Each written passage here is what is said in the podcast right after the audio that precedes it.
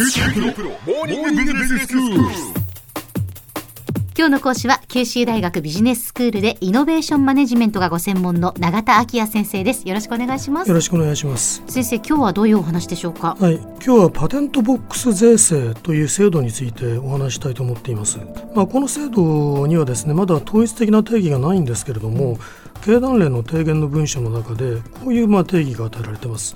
え知的財産権に起因する所得。まあ、この所得の中には例えばロイヤリティのほかに知的財産権の譲渡益ですとか、まあ、譲り渡した時に発生する利益ですね、うん、それから知的財産権を利用して製造した商品の販売益から得られる一定のもの、うん、こういうものをあのまとめていってるわけですけれどもそういうまあ所得について低税率または所得控除を適用する税制だと、まあ、こう説明されてるんです、まあ、税制優遇ってことですか、うん、そうなんですね。あの知的財産権から派生する利益に対して所得に対して税制上の優遇措置を与える。そういう制度ですね、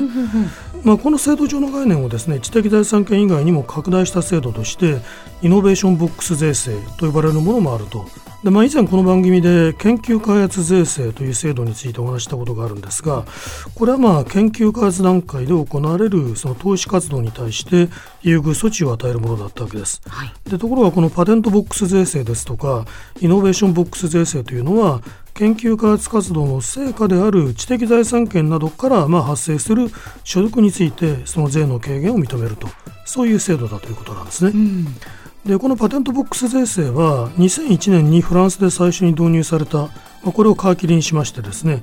後であのベルギーとかハンガリールクセンブルクオランダスペインといった EU 諸国で導入がまあ進展していったということが知られています。はい。でまあ、この EU 諸国の、えー、制度についてはですね、えー、特許庁の委託によって、まあ、税理士法人であるプライスウォーターハウスクーパースが、まあ、2013年にまとめたレポートがあります。あの欧州のパテントボックス税制というレポートなんですけれども、まあ、その中で詳しく紹介されています、はい、でそれによりますと、まあ、EU 諸国によるパテントボックス税制の採用は、まあ、リスボン戦略というものに由来しているというんですね。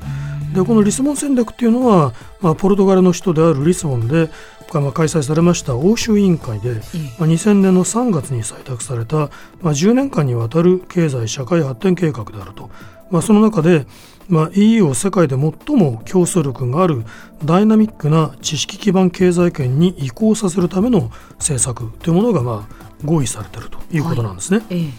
まあ、EU 諸国はあのこのようにですね長期戦略の一環としてパテントボックス税制を重視してきていると。はいでまあ、この制度がイノベーションを推進する効果を、え持つとともにですね、まあ、企業にとっては知的財産を自国内に保留する優位になる、まあ、そのインセンティブになると期待されているから、まあ、そういったような、まあ、重視が行われているんだと。はい、というのはですねグローバルに事業を展開している企業の立場で見ますと本社のほか知的財産権っていうのは海外の子会社でも発生するわけですね。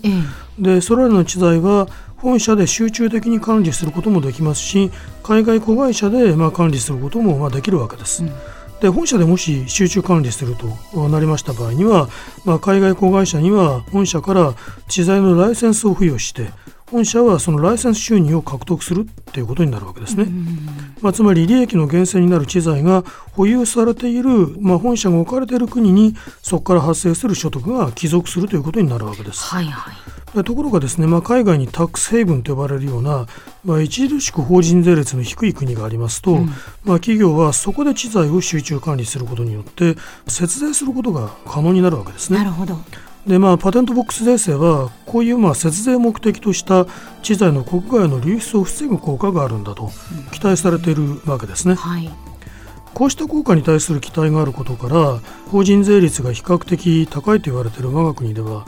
パテントボックス税制の導入を要望する声が高まってきました、うん、経団連は2012年の10月に平成25年度税制改正に関する提言というものを発行してるんですけれども、まあ、その中でですね、まあ、我が国の研究開発拠点としての立地競争力を維持強化するためにも欧州諸国ですでに導入されている当該制度の創設を急ぐべきであるとこういうことが早くもまあ主張されているわけです。まあ、それではあの実際にパテントボックス税制には、まあ、イノベーションを促進したり知財を国内に保留させる上で大きな政策効果があるのかどうか、はい、まあ、ということが問題になってくるわけですね。えーまだこの制度の歴史自体が20年程度で浅いためにその経済的な効果に関する実証研究というのはあまり多くは行われていないんですね。うんただまあ幸い岡室博之西村淳一というお二人の研究者が、まあ、経済産業研究所から2019年に発表している論文がありまして、まあ、これは中小企業の研究開発およびイノベーションの促進という論文なんですが、はい、まあ、その中で大変こう要領を得た興味深いレビューを行っています。ええ、まあ、それによりますと先行研究ではですね、まあ、例えばそのパテントボックス税制はコストが高くて各国の政府は通常その特許出願を増加させるために非常にその低い実効税率を適用しなくてはならないために、うん、まあ、かなりのこう歳入減少につながっていると。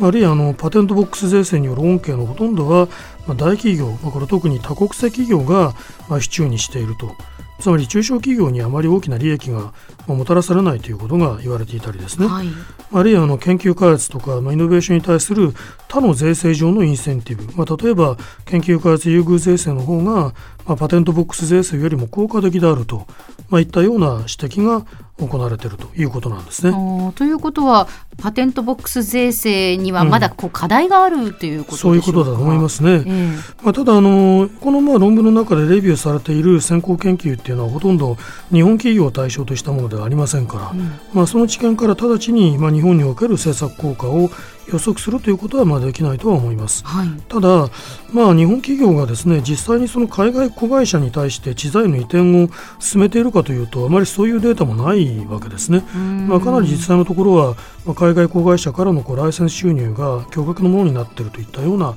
実態があるわけですね。まあ、そうしたことから考えますと、まあ、その政策効果はまだまだ不透明だと言わざるを得ないのではないかと私は思います。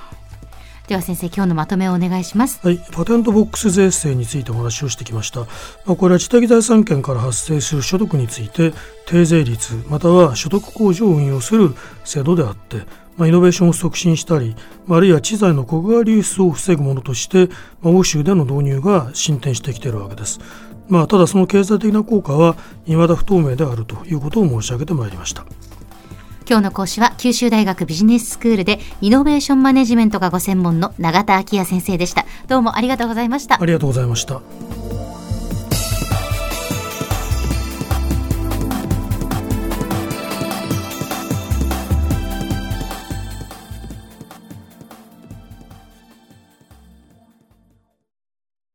QT プロは通信ネットワーク、セキュリティ、クラウドなど QT ネットがお届けする ICT サービスです